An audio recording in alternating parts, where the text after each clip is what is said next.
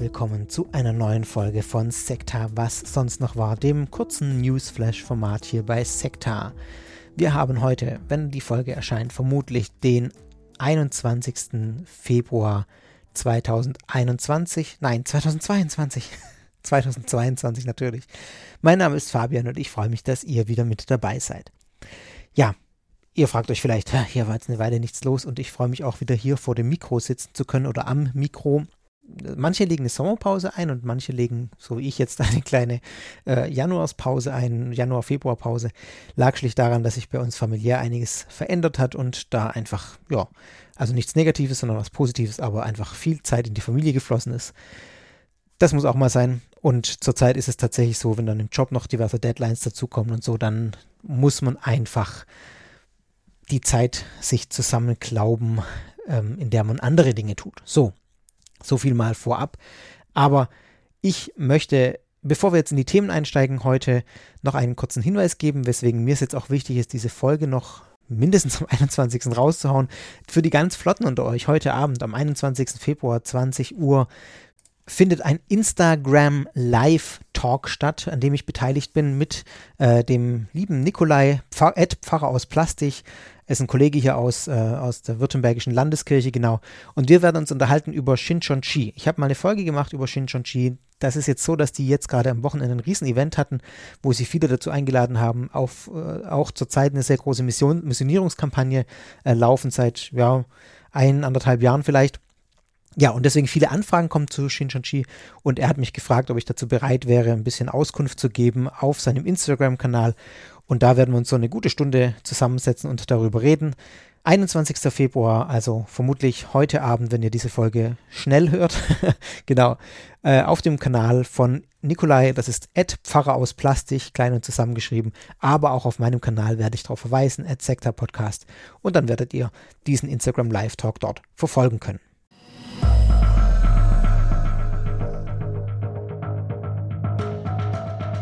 Und wir steigen ein mit dem ersten Thema in dieser Folge. Das ist das Thema, dass ein Multimilliardär die Mormonen verlassen hat. Also aus der Glaubensgemeinschaft der ja, äh, Mormonen ausgestiegen ist.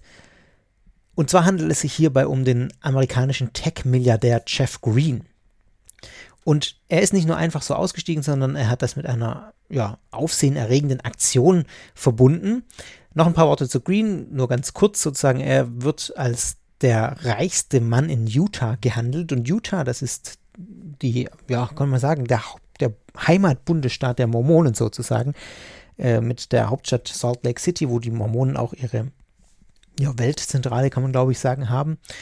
Und äh, Green ist nicht nur einfach so aus der Glaubensgemeinschaft der Mormonen ausgestiegen, sondern er hat das mit einer Spende verbunden und mit einem Brief, den er veröffentlicht hat. Zunächst hat er im Zuge dieses Ausstiegs gesagt, dass er jetzt 90 Prozent seines Vermögens überhaupt spenden möchte, von seinen 5 Milliarden Dollar, äh, die er besitzt, für gute Zwecke. Und eine erste Spende geht jetzt äh, in Höhe von 600.000 Dollar im Vergleich zu den, äh, dem restlichen. Da kommt das relativ wenig, finde ich. Man sagt, man will 90 Prozent von 5 Milliarden spenden dann ist die erste Spende 600.000 Dollar. Bisschen mickrig vielleicht, aber egal, egal. Trotzdem eine große Spende und das geht eine Gruppe an eine Gruppe von LGBTQ-Aktivisten und Aktivistinnen. Das ist leider in diesem Artikel, den ich hier gerade zitiere, nicht gegendert, witzigerweise. Egal. Und er sagt, äh, ja, er begründet seinen Austritt damit, dass er sagt, äh, ich zitiere hier, während die meisten Gläubigen der Mormonen gute Menschen sind, die versuchen, das Richtige zu tun, glaube ich, dass die Kirche der Mormonen aktiv und gegenwärtig Schaden in der Welt anrichtet. Ich glaube, dass die Kirche den weltweiten Fortschritt in den Bereichen Frauenrechte, Bürgerrechte und Rassengleichheit sowie LGBTQ-Plus-Rechte behindert hat. Also, das ist ein Grund, warum er sagt, ähm, er tritt jetzt hier öffentlich aus, verbunden mit einer Spende an eben diese ähm, LGBTQ-Bewegung, von der er sagt, dass sie von den Mormonen, ähm, ja, oder dass sie von den Mormonen behindert wird, sozusagen, beziehungsweise die mormonische Kirche nichts dafür tut, dass es da eine Gleichstellung gibt in irgendeiner Form. Man könnte vielleicht sagen, grundsätzlich kritisiert er hier ähm, veraltete Lehrstrukturen der Mormonen. Ich habe es ja in meiner Folge auch ähm, ausgeführt, auch mit Blick auf Frauenrechte zum Beispiel dass wichtige Posten bei den Mormonen bis heute auch nicht von Frauen besetzt werden können. Ja, und noch einige andere Dinge. Das ist aber nicht alles. Äh, Green kritisiert auch noch die Art und Weise, äh, wie die Glaubensgemeinschaft seiner Ansicht nach mit Spenden umgeht. Das ist was, was schon ein bisschen längere Vorgeschichte äh, hat, sozusagen. Äh, es gibt da immer wieder Vorwürfe, da gab es einen, einen, einen großen Vorwurf auch gegen die mormonische äh, Kirche, dass ein Mitarbeiter die Kirche beschuldigt habe, hat, Spendengelder für Aktien- und Anleihenkäufe zweckentfremdet zu haben, also Geld, das die Mitglieder gespendet haben, ähm, dann in Aktien- und Anleihenkäufe äh, investiert hat.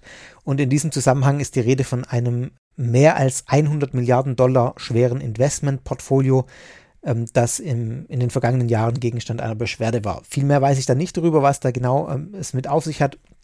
Es ist auf jeden Fall so, dass die mormonische Kirche da auch äh, in den Schlagzeilen äh, mit diesem Skandal war, sozusagen. Und das ist auch ein Grund, warum er sagt, also die meisten Leute geben hier jetzt ähm, guten Gewissens sozusagen Geld, äh, um, um auch zu erwarten, dass sie da irgendwie was Gutes damit zu tun und da findet er den Umgang dann äh, nicht entsprechend äh, gewürdigt, beziehungsweise ist natürlich auch nachvollziehbar. Es, es geht ja nicht, dass man Spenden zweckentfremdet, ist einfach auch illegal. Es ist so, dass Green jetzt nicht kann man vielleicht sagen, das aktivste Mitglied der mormonischen Glaubensgemeinschaft war, sondern nach eigenen Angaben äh, sagt er, dass er schon seit einem mehr als einem Jahrzehnt nicht mehr in der Gemeinschaft aktiv war. Mit seinem Austritt war er nicht allein, sondern elf Familienmitglieder und ein enger Freund haben es dem Unternehmer äh, gleichgetan und äh, sind mit ihm ausgetreten. Ja, das war eigentlich schon die, die Nachricht sozusagen. Ich, ich fand das spannend, weil es natürlich schon spektakulär ist, wenn ein Multimilliardär, der reichste Mann von Utah sozusagen, äh, so öffentlichkeitswirksam aus seiner Glaubensgemeinschaft austritt. Ich meine, dass Menschen aus Glaubensgemeinschaften austreten, passiert jeden Tag, aber das fand ich dann doch nochmal bemerkenswert, auch so, so verbunden, wie es hier passiert ist, mit einer politischen Botschaft im Prinzip und auch einer Botschaft an die Kirche, äh, einer klaren kritischen Botschaft an die Kirche. Die Frage ist jetzt natürlich, wie reagiert jetzt die mormonische Glaubensgemeinschaft drauf? Letztlich äh, wird sich vermutlich nicht so viel tun durch so einen Austritt, glaube ich zumindest nicht, aber dennoch setzt es ein Zeichen und ich finde es im Prinzip auch ein gutes Zeichen. Es ist, es, äh, ja, es sagt schon was, wenn der reichste Mann des Mormonenhauptstaates Utah so einen Schritt geht. In dem Zusammenhang vielleicht noch ein paar Worte äh, da, dazu, dass es ja verschiedene Arten und Weisen gibt, mit Missständen in Religionsgemeinschaften umzugehen, in denen man sich selbst bewegt. Das sehen wir zum Beispiel ja gerade auch in Deutschland äh, sehr deutlich äh, mit Blick auf die katholische Kirche. Ich rede jetzt nicht nur vom Missbrauchsskandal. Das ist die eine Sache. Da kriegt man es sehr deutlich mit, wie Mitglieder damit umgehen. Ähm, viele treten aus, völlig nachvollziehbar. Andere sagen, nein, ich, ich bleibe in dieser Kirche, weil mir die Kirche was bedeutet, weil mir die Kirche als solche was bedeutet, weil es äh, mir im Leben wichtig ist. Und die sagen, ich verabscheue zwar das, was hier passiert und passiert ist, aber ich arbeite in meinem Teil daran, dass es äh, sich ändert und dass es besser wird. Ich finde beide Positionen äh, nachvollziehbar, wie gesagt. Das ist die eine Sache mit dem Missbrauchsskandal. Die andere ist das, was ihr vielleicht mitgekriegt habt bei äh, mit dieser Aktion Out in Church, Hashtag Out in Church. Wer es nicht mitbekommen hat, da haben sich äh, 125 Angestellte der katholischen Kirche, ich glaube äh, in Deutschland, also das sind die 125 Personen sind glaube ich alle Deutsche, ähm, haben sich geoutet als lesbisch, schwul oder trans und ähm, haben ja so auch einiges an Aufmerksamkeit bekommen. Viele davon haben es anonym getan, viele davon auch unter Klarnamen und die riskieren jetzt auch tatsächlich arbeitsrechtliche Konsequenzen. Äh, mir ist nicht bekannt, ob es schon zu welchen kam, ich glaube nicht, aber auf jeden Fall war das ein, äh, ein mutiger Schritt und auch so ein Schritt, der eben Missstände in der katholischen Kirche in diesem Fall anprangert. Ich will jetzt auch hier nicht weiter darauf eingehen, was, was der richtige Umgang ist mit, mit Missständen in solchen Glaubensgemeinschaften. Das wird und wurde ja auch an anderen Stellen ausführlich diskutiert. Das sind immer sehr individuelle Entscheidungen und ich, ja, ich muss sagen, das hängt ja auch viel mit dem eigenen Leben zusammen. Wenn jemand sagt, ich bin jetzt hier wirklich verwurzelt in meiner Glaubensgemeinschaft, dann ist man eher auf dem Pfad, dass man eben sagt, dann will ich auch hier was verändert und dann, dann schockiert mich so ein Skandal natürlich zutiefst. Vielleicht äh, gerade, weil es einem was bedeutet, sehr tief, aber er führt nicht zum Austritt aus einer Glaubensgemeinschaft, weil man sagt, ich bin so innerlich verwurzelt, ich habe so viel hier äh, in dieser Glaubensgemeinschaft, eine Heimat sozusagen, dass ich daran arbeite, dass es eben besser wird. Und andere, wie jetzt Green, die seit einem, über einem Jahrzehnt ohnehin nicht mehr aktiv waren in der Glaubensgemeinschaft, da liegt der Schritt natürlich nahe, dass man dann sagt, jetzt kehre ich hier auch den Rücken, ich will mit diesen Missständen nichts mehr zu tun haben und will die auch nicht unterstützen. Ja, und genau in diese Kategorie fällt jetzt Jeff Green. Äh, ich finde, es ist auf jeden Fall ein konsequenter Weg. Wenn man sagt, ich habe eh nichts damit zu tun, dann kann man auch austreten. Meine offene Meinung auch mit Blick auf, auf evangelische katholische Kirche in Deutschland ähm, oder äh, weltweit. Also ja, warum soll man wo Mitglied sein, wo man irgendwie, mit dem man nichts anfangen kann, wo man keinen innerlichen Bezug dazu hat. Also finde ich konsequent dann auch auszutreten. Und ich finde es auch konsequent, dass dann, wenn man das kann, wie er es jetzt hier tut, das wirklich so öffentlichkeitswirksam zu machen, mit einer Spende auszutreten, verbunden mit einer Spende, um die Missstände anzuprangern.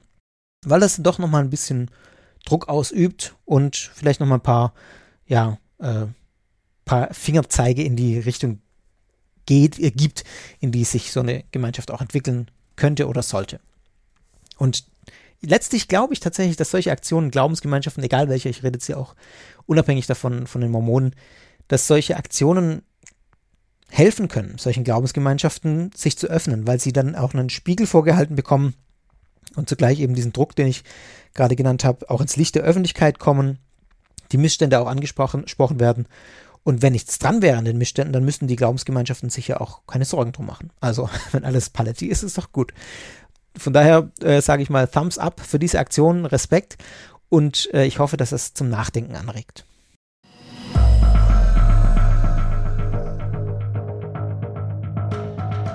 Das nächste Thema ist ein kurzes Update im Fall der vermissten Elfjährigen, die, ja, mutmaßlich muss man sagen, zu, beim letzten Stand war das, glaube ich, in der letzten, was sonst noch verfolge, bei ihren echten Eltern ähm, ist, bei den zwölf Stämmen der Glaubensgemeinschaft oder der sogenannten Sekte bei den zwölf Stämmen.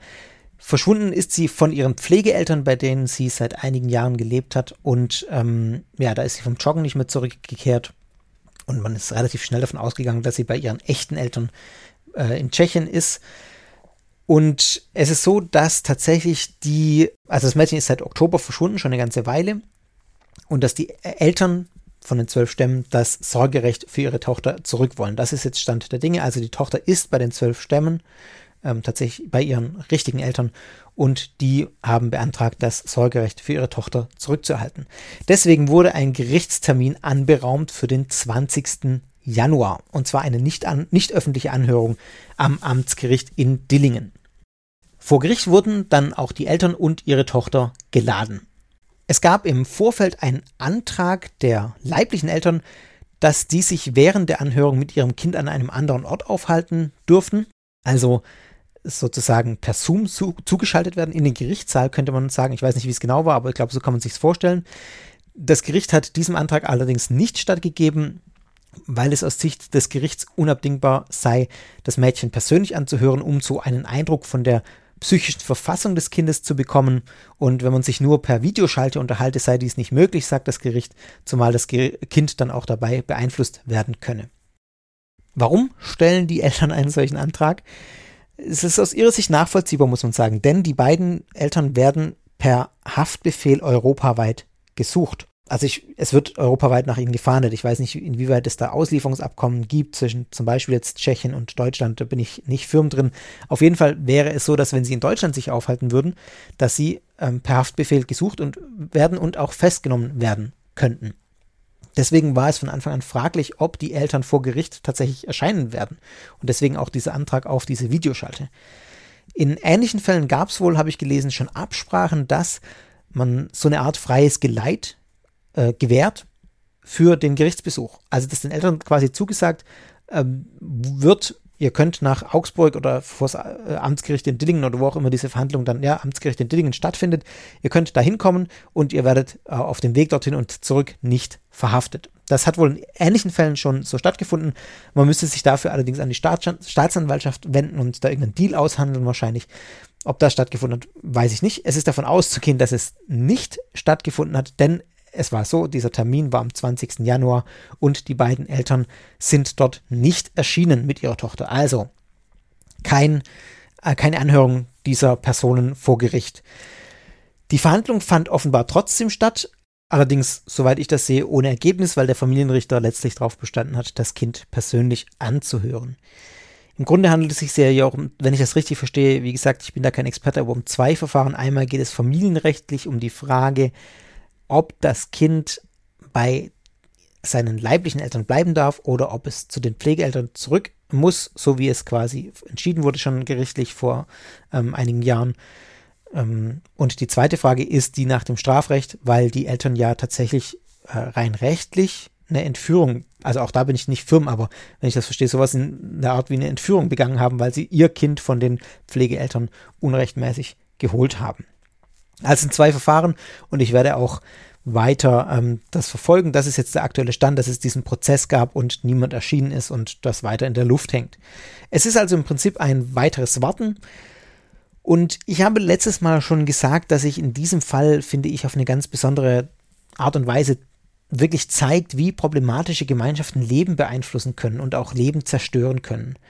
Natürlich wünscht man es jedem Kind, bei seinen leiblichen Eltern aufwachsen zu können. Also ja, das kann ich äh, nur so bestätigen. Das ist ja auch, also das will man ja, dass die Kinder bei ihren Eltern aufwachsen. Aber die Frage ist, wo ist dann die Grenze? Und klar ist, wenn, wenn die Eltern nicht in der Lage sind, das Kind zu, zu erziehen, ist es eine oder ähm, hier jetzt in dem Fall ist es körperliche Gewalt, ähm, die sich da auswirkt auf das Kind. Das Kindeswohl ist klar gefährdet und es scheint mir ja zunächst nach außen hin sehr, dass das Familiengericht sich hier der problematischen Situation auch sehr bewusst ist. Deswegen auch diese persönliche Anhörung des Kindes. Es ist einfach eine sehr vertragte Situation und ich bin sehr froh, dass ich da nicht in irgendeiner Position bin, irgendwas entscheiden zu müssen. Also da beneide ich niemanden um seinen Job. Auch das mit dem Gerichtstermin ist eine vertragte Situation. Also ich meine, ja klar, die Eltern werden hier mit Haftbefehl gesucht und ohne die Zusage von irgendeinem freien Geleit wären die aus ihrer Sicht ja schön doof, wenn sie erscheinen würden. Also mal ganz ehrlich gesagt, im Moment haben die ja, was sie wollen. Im Moment ist ja ihre Tochter bei ihnen. Wie gesagt, ich spreche hier aus der Innensicht, ich will das nicht gutheißen. Aber rein, äh, das, rein rechtlich ist es eine Kindesentführung, klar. Aber im Moment aus Sicht der Eltern haben sie ja, was sie wollen und deswegen wären sie schön doof, wenn sie vor Gericht erscheinen würden. Also, ja, ich tue mir immer sehr schwer mit diesen, mit diesen Fällen, weil, weil, weil es mich einfach so, ja, ich kann es nicht anders sagen, weil es mich auch so, so bewegt und so persönlich irgendwie trifft, dass, dass solche Schicksale es gibt und dass letztlich nichts anderes als so eine, so eine krasse Ideologie von einer Gruppe dafür verantwortlich ist, dass hier Leben zerstört werden. Ich meine, auch dieses elfjährige Kind, ob es jetzt bei den Pflegeeltern ist oder bei den richtigen Eltern, was das schon mitgemacht hat in ihrem Leben, das wünscht man niemandem. Ja. Also gut, äh, ich, ja, es, es lässt mich ein bisschen fassungslos zurück oder ein bisschen nachdenklich auch. Und auch ein bisschen wertschätzend, wie gut man es dann hat, wenn man kein, ja, wenn man solche Situationen einfach nicht kennt im persönlichen Leben. Aber ja, das würde zu weit gehen. Ich werde es weiter im Blick behalten und soweit mal an dieser Stelle für euch nur als Update.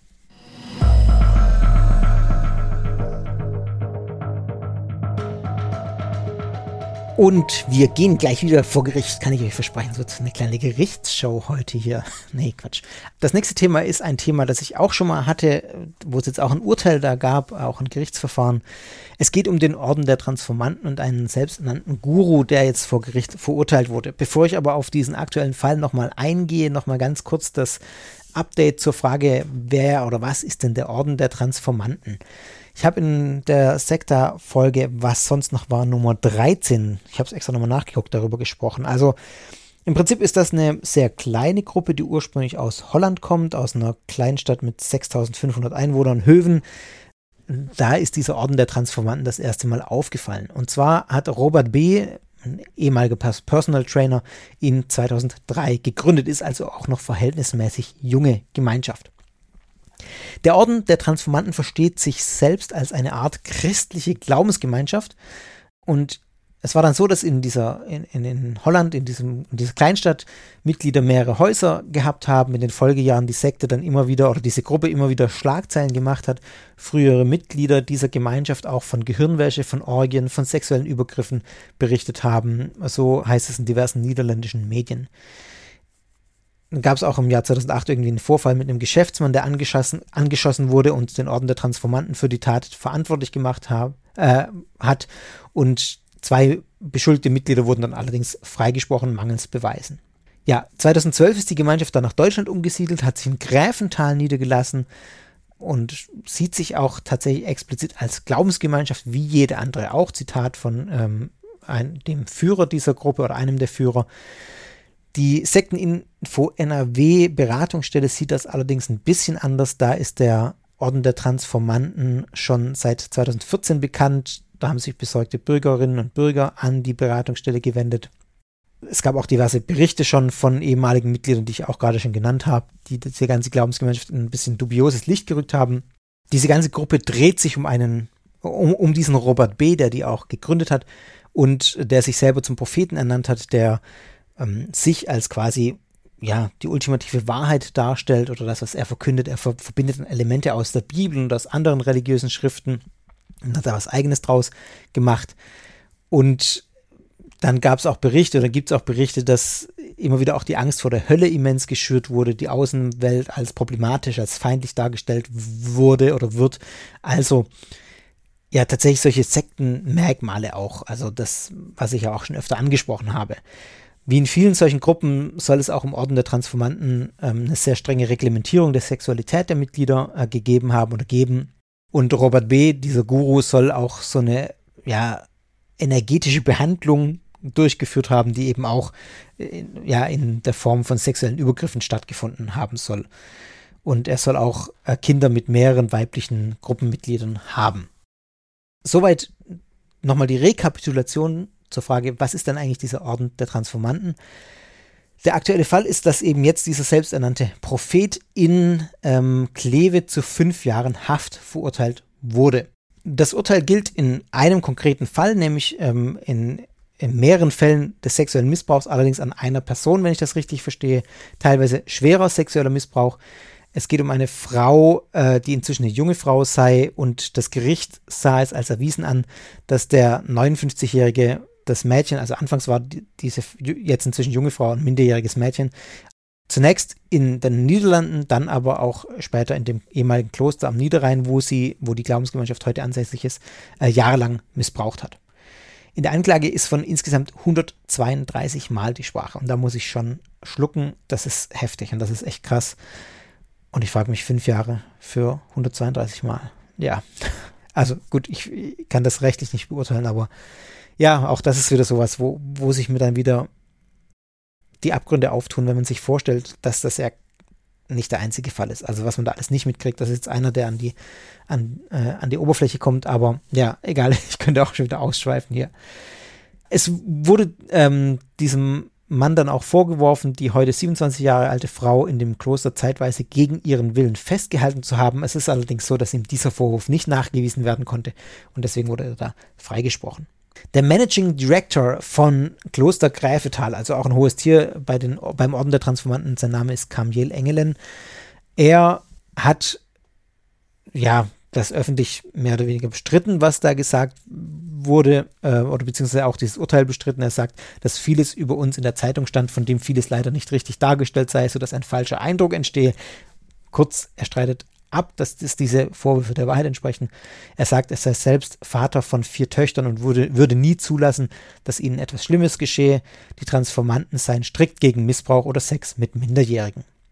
Sagt er, ja, ich will mich jetzt auch nicht dazu äußern, was, was da in irgendwelchen, was die Transformanten dazu sagen. Es geht ja um diese eine Person, die eben diese Taten begangen hat. Es ist dann aber schon auch bezeichnend, wenn jemand wie dieser äh, äh Managing Director dann so einen Satz noch sagt, es kann jedem passieren, falsch beschuldigt zu werden. Also de facto ist das äh, eine Aussage wie, ja, dass, dass dieses Urteil nicht stimmt, sozusagen, oder das, was da behauptet wird. Interessant ist dann aber schon auch noch, dass Engelen auf, ähm, darauf eingeht, dass er sagt, in unseren heiligen Schriften oder in unserer heiligen Schrift, dem sogenannten Dictum Dei, so heißt das heilige Buch beim Orden der Transformanten, sei ähm, Missbrauch und ähm, Sex mit Minderjährigen eindeutig werde da abgelehnt dieses Buch Dictum Dei ist öffentlich nicht zugänglich. Das sage ich gleich noch ein paar Sätze dazu. Aber das Gericht ist in seinem Urteil eindeutig auf diesen Text eingegangen, hat sehr ausführlich wohl ähm, auch darüber geredet und hat diesen Text auch analysiert. Und es sei so, also ich zitiere aus, äh, aus einem Artikel, der über diesen Prozess berichtet, dass das Werk, also das Dictum Dei, durchaus unterscheidet zwischen dem biologischen Alter und dem seelischen Alter und es gleichzeitig festhält, dass nur der Prophet in der Lage sei, das seelische Alter zu erkennen. Was heißt das also? Letztlich heißt das also, dass wenn jemand, keine Ahnung, zwölf Jahre alt ist, dass das ein körperliches Alter ist und dass es sein kann, dass diese Person seelisch ähm, schon 25 ist. Mal, um es mal deutlich zu machen. Dass nur der Prophet in der Lage sei, dieses seelische Alter zu erkennen. Und jetzt ist natürlich die Frage, was zählt denn jetzt als minderjährig? Das körperliche Alter oder das seelische Alter? Wenn also jemand seelisch schon 25 ist, ja, dann ist doch okay, wenn ich mit dem Sex habe. Oder mit ihr. Also, hu, ja, ihr ähm, habt hoffentlich die Ironie rausgehört, das war natürlich nicht, nicht ernsthaft äh, so gemeint, aber das ist die, die Interpretation, die man an sowas dann anlegen kann. Und da würde ich dann doch schon mal die Frage stellen, ob das tatsächlich so ist, dass dieses Diktum Dei den Sex mit Minderjährigen oder äh, sowas ausschließt. Also, ja. Noch zwei Worte zu dem äh, Diktum Dei, das äh, zitiere ich jetzt mal von der Homepage weil, wie gesagt, wenn das die Glaubensbasis ist von dem Orden der Transformanten, ist das doch auch ganz spannend, sich da nochmal, ich möchte nur ganz, ganz kurz darauf eingehen, aber das sich mal genau anzuschauen. Ähm, auf der Homepage steht, das Dictum Dei ist die heilige Schrift und darf nur mit Genehmigung des Vorstandes des Ordens der Transformanten veröffentlicht, verbreitet oder übersetzt werden. Die richtige Auslegung des Dictum Dei ist den geweihten Geistlichen des Ordens der Transformanten vorbehalten und erfordert immer die Kombination aus Heiliger Schrift, geweihtem Geistlichen und Gedankenaustausch mit Glaubensgenossen. Also das ist doch schon ganz spannend, wenn man dann auch sagt, das ist nicht öffentlich zugänglich. Die anderen, die Menschen dürfen gar nicht wissen, was wir glauben, sozusagen, dürfen unsere Glaubensgrundlage nicht wissen. Das ist tatsächlich ein typisches Merkmal von problematischen Gemeinschaften. Das hatten wir auch schon öfter hier bei Sekta thematisiert. Es ist eine verschlossene Lehre, die nicht einsehbar ist und die die Heranführung durch eine Führung oder äh, durch ältere Mitglieder braucht. Also hier den Propheten oder den Austausch mit Glaubensgenossen, mit älteren Glaubensgenossen, mit geweihtem Geistlichen. Und das erschwert natürlich eine Einschätzung von außen. Zum einen, also man kann schwer sagen, was steckt denn wirklich hinter einer Gemeinschaft, wenn man die Glaubenslehre nicht kennt, weil man nicht rankommt. Zum anderen sorgt es natürlich innerhalb der Gruppe für ein Gefühl der Elite und auch ein Machtgefühl und es sorgt dafür, dass wenn jemand neu in diese Gruppe reinkommt, ähm, dass sie zum einen nicht genau wissen, auf was lasse ich mich denn da ein, ist ja nicht durchschaubar, äh, weil ich ja noch nicht alles weiß und auch nicht Zugang zu allem habe. Zum anderen wird man aber auch ja in einer gewisser Weise neugierig gemacht.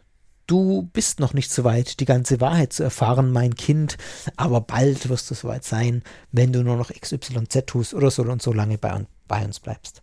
Ihr versteht, was ich meine? Also das ist das, was, was problematisch ist an so einer geschlossenen äh, Lehre, die eben nicht nach außen hin einsichtig ist. Und das ist bei vielen Gemeinschaften so. Also gerade wenn ich jetzt über den Instagram Live Talk für morgen äh, nachdenke, Shinchonchi ist auch ein klassisches Beispiel, hatte ich auch sehr kritisiert in der Folge damals, dass es da eben genauso ist, dass man nicht von Anfang an ähm, wird man in dieses Geheimnisvolle reingesaugt sozusagen oder manche Menschen und ähm, es ist nicht von Anfang an ersichtlich, was steckt da eigentlich dahinter und was glauben die wirklich und was ist so die Essenz der Lehre. Ja. Das ist das eine und zum anderen klingt dieser Orden der Transformanten für mich auch ehrlich gesagt so ein bisschen nach so einer ideellen Gemeinschaft, die dann kommunenartig zusammenlebt das findet man ja häufiger, deswegen habe ich vorhin auch angedeutet, finde ich es dann zu erschreckend, wenn man das so hört, wie es jetzt in so einem Fall auch zu einem Urteil kommt, weil es so einen massiven Missbrauch gab, weil ah, ich glaube, dass es viel, viel häufiger passiert, auch in solchen Gruppen. Und auch ohne expliziten religiösen Überbau. Dieses kommunenartige Zusammenleben äh, kann, ich will jetzt nicht pauschal alle verurteilen, die da, um, um Gottes Willen nicht, ähm, aber das birgt schon solche Gefahren, weil es da immer wieder auch zu solchen missbräuchlichen Strukturen kommen kann. Das ist leider immer auch wieder zu hören. Ich habe da auch schon äh, Meldungen gekriegt, also haben sich schon Leute an, an mich gewendet bei Sekta. Und genau deswegen ist es auch wichtig, für das Thema zu sensibilisieren, weil das so häufig in solchen kleinen, auch, auch gerade in solchen kleinen Strukturen von vielleicht nur einem Dutzend Leute oder weniger passieren kann ja, schon dann, wenn sich Einzelne in einer Gruppe zum Beispiel oder in so einer Kommune dann zu einer Art Guru aufschwingen oder für sich beanspruchen, den einzigen Weg zu haben oder zu wissen, wo der Weg lang geht und wie es äh, es zu laufen hat, wenn die anderen falsch liegen, wenn dann kein, keine Kritik mehr geäußert werden darf, dann wird es echt problematisch. Und dann kommt es auch immer wieder zu Brüchen, nicht nur zu solchen Missbrauchs, äh, potenziellen missbräuchlichen ähm, Konstellationen, sondern auch eventuell zu Brüchen, wo, wo Beziehungen zu, zu Bruch gehen oder auch äh, ja, Dinge zerbrechen, Beziehungen zerbrechen, die dann auch langwierige psychische Folgen für Betroffene haben können. Ja, weswegen man da, glaube ich, gut sensibilisiert sein muss und gut hingucken muss in solchen geschlossenen Strukturen, die nicht unbedingt so mega geschlossen sein müssen nach außen hin. Also es ist immer die Frage, wie ist es tatsächlich und wie wirkt es nach außen. Dieser Orden der Transformanten war mit einer Eventagentur als Organisation äh, verbunden sozusagen. Die hatten also Events in ihrem Kloster und die haben da wirklich äh, viele Leute eingeladen. Das war jetzt keine weltabgeschlossene Gemeinschaft oder ist es nicht. Aber dennoch die, der Inner Circle, diese Struktur da, war dann doch ähm, eine sehr in sich geschlossene oder ist eine sehr in sich geschlossene Gemeinschaft, in die man erstmal reinkommen muss sozusagen. Ja, so viel mal zu diesem Punkt.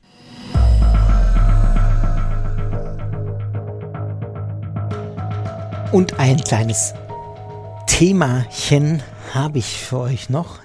Themale, wie man bei uns im Schwabenland sagen würde. nee, würde man nicht wirklich sagen, aber egal. Und zwar sollen im Psychiatriezentrum Münzingen im Schweizer Kanton Bern zwei Psychiaterinnen gearbeitet haben, die Mitglieder in der umstrittenen Therapie- und Lebensgemeinschaft äh, ja, der Kirschblütler Mitglied gewesen sein sollen. Mitglied habe ich jetzt gerade schon gesagt, egal. Also die sollen Teil, Teil der Kirschblütengemeinschaft gewesen sein.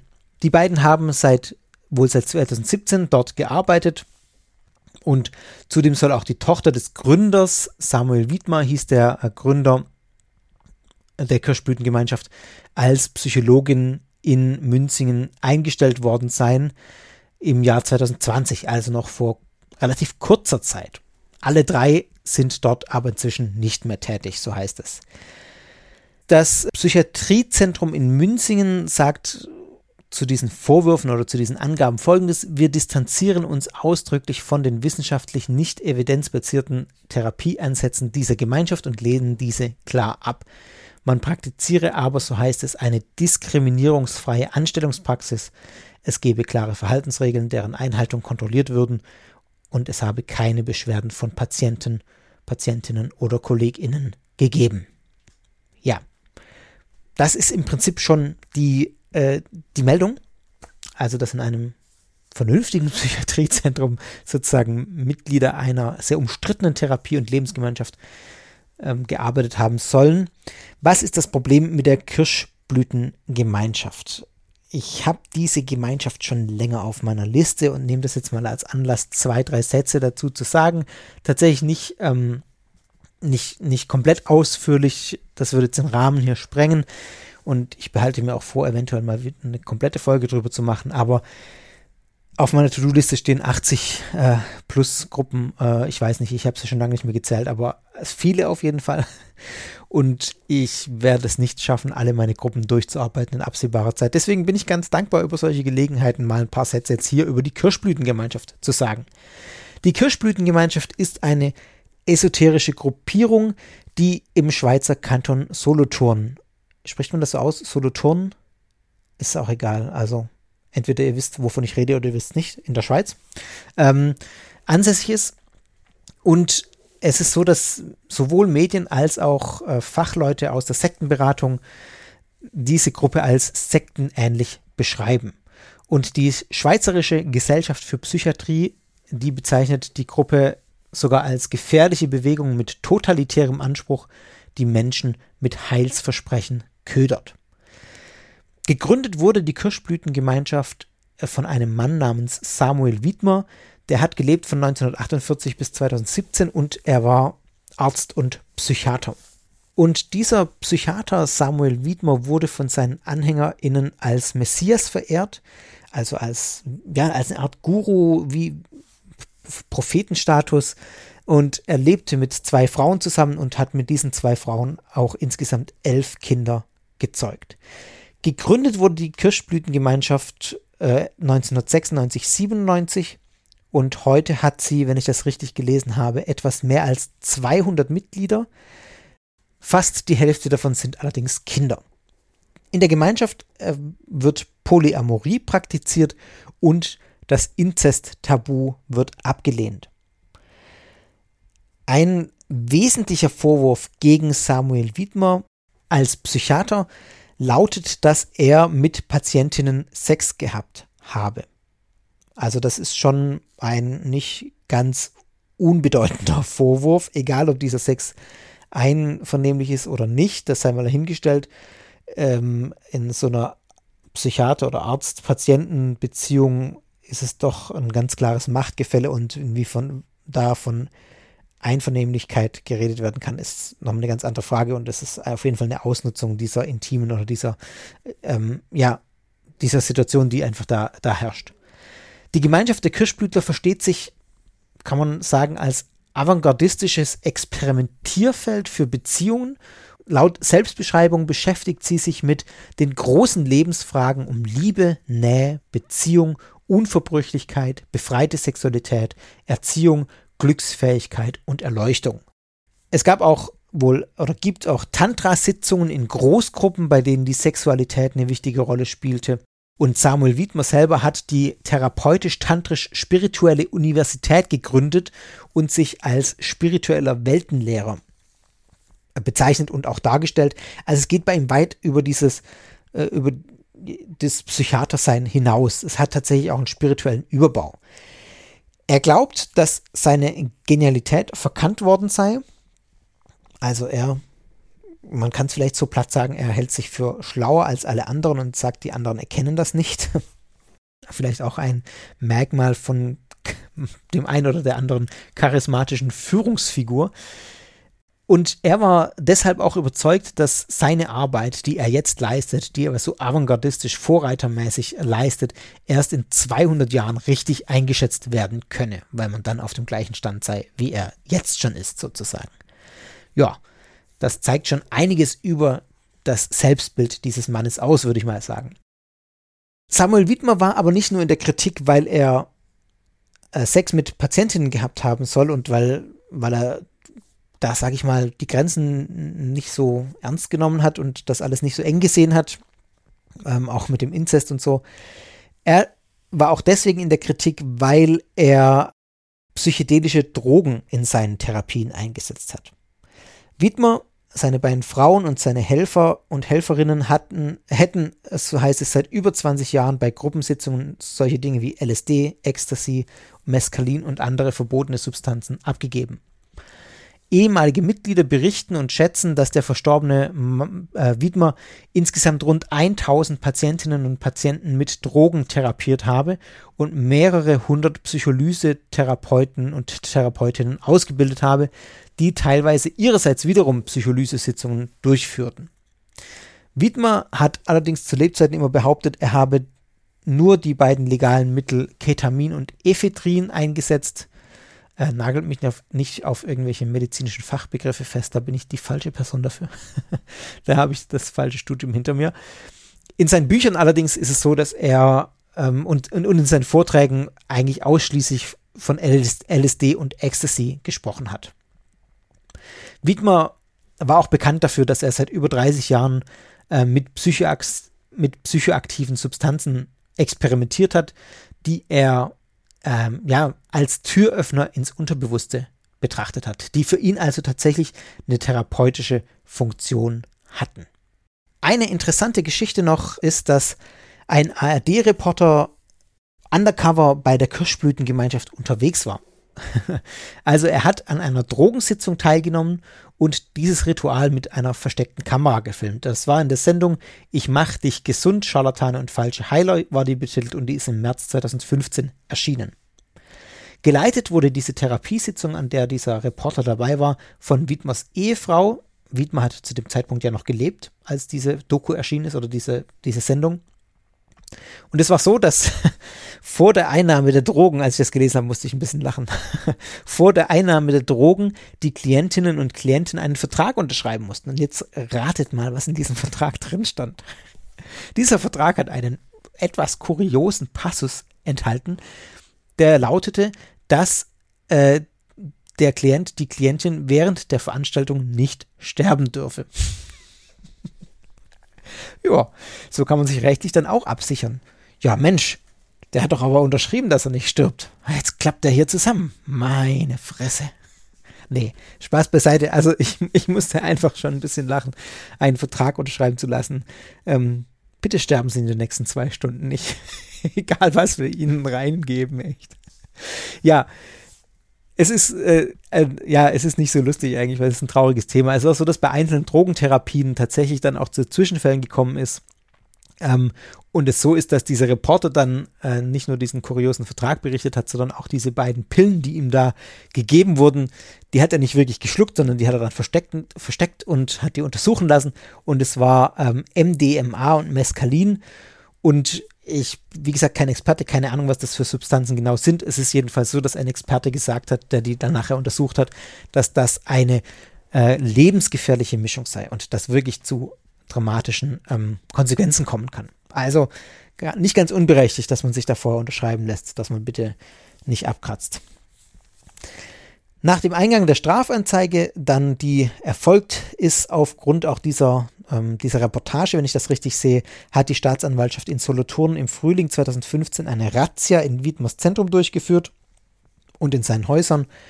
Ähm, es war dann aber so, dass nicht Samuel Wiedmer selber in Untersuchungshaft kam, sondern eines seiner Söhne, der im Verdacht stand, gegen das Betäubungsmittelgesetz verstoßen zu haben. Äh, später gab es dann irgendwie noch eine zweite Razzia. Was dabei rausgekommen ist, habe ich nicht rausfinden können. Ja, Wiedmer ist 2017 gestorben, meines Wissens an Herzversagen. Also er hat vermutlich auch einige dieser Drogen ja selber geschluckt. Ist davon auszugehen zumindest. Er war, glaube ich, 68, 69 Jahre alt. Was, ja, irgendwie so um den Dreh rum. Ähm, 69 Jahre alt. Das heißt, er war noch nicht sonderlich alt. Also wenn er die, das Zeug wie ich selber auch geschluckt hat, dann ist es vielleicht auch nicht verwunderlich, dass er dann ein bisschen früher sein Herz aufhört zu schlagen. Heute ist es so, dass Wiedmers Ehefrau die Gemeinschaft anführt und es ist, war auch so, dass er die auch schon vor seinem Tod als Nachfolgerin aufgebaut hat und sie quasi ja auch schon mit irgendeiner prophetischen Qualität ausgezeichnet hat, beziehungsweise der Gruppe schon irgendwie ans Herz gelegt hat, dass sie auch solche Führer, äh, prophetischen Fähigkeiten hat und eben sie eine würdige Nachfolgerin für, für ihn wäre. Ja, mal sehen, ob ich dazu noch eine ausführliche Folge mache. Auf meiner Liste steht's, äh, wie gesagt, aber jetzt mal so als groben Abriss und das gibt doch auch schon einen ganz guten Einblick. Und ja, wirft mal wieder die Frage auf, wie ist damit umzugehen, wenn man jetzt als Psychiatriezentrum zum Beispiel erfährt, dass eben Psychiaterinnen dieser Lehre von Samuel Wiedmer anhängen, die ja das, die Anwendung von psychedelischen Drogen gut heißt. Ja, ich finde, das ist auch eine schwierige Frage, weil man natürlich nicht jeden aufgrund seiner Glaubens Angehörigkeit oder seiner Religion ähm, einen Job vorenthalten kann, sozusagen. Also da könnte man auch zum Beispiel in Deutschland, ich weiß, äh, kommen dann gleich die Aufschrei über das kirchliche Arbeitsrecht, auch völlig, äh, finde ich zu Recht, dass man darüber diskutieren muss, wie das aussieht. Aber das ist jetzt hier nicht das Thema. Hier ist jetzt sehr klar das Thema mit, ähm, dass eben diese, die Aspekte schon auch direkte Auswirkungen haben können auf die Arbeit, die diese Personen durchführen. Also wenn ich als Psychiaterin in einem Zentrum arbeite und ich aber eigentlich der Überzeugung bin, dass psychedelische Drogen den Weg ins Unterbewusstsein öffnen, dann ja, wende ich die vielleicht auch mal an. Keine Ahnung, wie streng die, die Kontrollen sind. Ähm, genau, aber es ist durchaus nachvollziehbar, dass man als Psychiatriezentrum das sagt, nee, ähm, das wollen wir nicht. Und solche Personen stellen wir da nicht ein. Also es hat mit Diskriminierung in dem Sinne nichts zu tun, finde ich, sondern es ist einfach eine, eine, rationale Entscheidung, die einfach sagt, nee, das ist mit, mit, wir arbeiten hier evidenzbasiert und wenn jemand diese Methoden nicht vertritt, dann kann er eben hier nicht arbeiten. Ja. Aber ich weiß ja gar nicht, wie es dann letztlich, das stand auch nicht in dem Artikel drin, ob die gefeuert wurden, ob die freiwillig gegangen sind oder wie auch das dann lief, sondern die Bemerkung war allein, dass die eben nicht mehr da arbeiten. Warum auch immer. Genau. Es gab ja wohl keine Beschwerden von Patientinnen oder KollegInnen. Gut, das war noch mein Senf zur Kirschblütengemeinschaft und damit mache ich hier auch einen Punkt.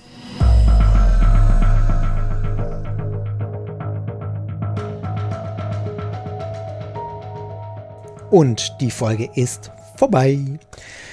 Zum Schluss wie immer der nette Hinweis auf meine Social Media Kanäle. Folgt mir auf Instagram at Podcast, auf Twitter at Podcast. Da könnt ihr ein bisschen Einblicke kriegen. Wie gesagt, bin da nicht furchtbar aktiv immer, aber ähm, bin ich auch gut zu kontaktieren.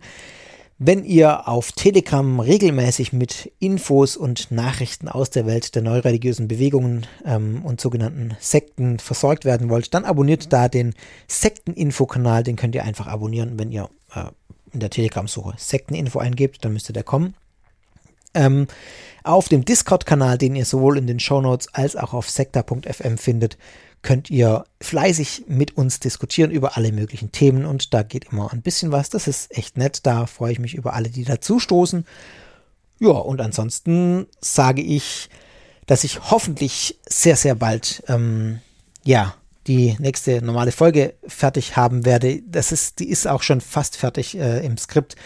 Wie gesagt, es war jetzt einfach, äh, ist gerade viel passiert und äh, ja, da sind die Prioritäten gerade einfach so, dass ich da wirklich gucken muss, wie ich hinterherkomme. Ähm, ja, aber ihr merkt, auch wenn ich hier keine Regelmäßigkeit bieten kann. Ich meine, das hat, hat, jetzt auch wieder eine Person kritisiert, ich weiß nicht mehr wo. Irgendwo hat mich die kritische Rückmeldung erreicht, dass ich äh, nicht so regelmäßig podcaste. Ja, mein Gott. Das tut mir leid, es ist so und das wird auch immer wieder so sein mal, dass es Zeiten gibt, wo ich einfach nicht ähm, zweimal im Monat äh, oder alle drei Wochen was raushauen kann. Das Leben ist das Leben und ein Podcast ist ein Podcast. Ich mache das mit viel Freude und kann euch versprechen, dass es hier noch lange weitergehen wird. Das glaube ich, kann ich sagen. Und ich freue mich, wenn ihr noch lange mit mir auf dem Weg seid. Und jetzt höre ich auf zu reden, denn es ist spät am Abend und ich möchte diese Folge jetzt noch schneiden, damit ihr die morgen auch habt. Ja, ich höre jetzt einfach auf. Tschüss, bis zum nächsten Mal bei Sektor.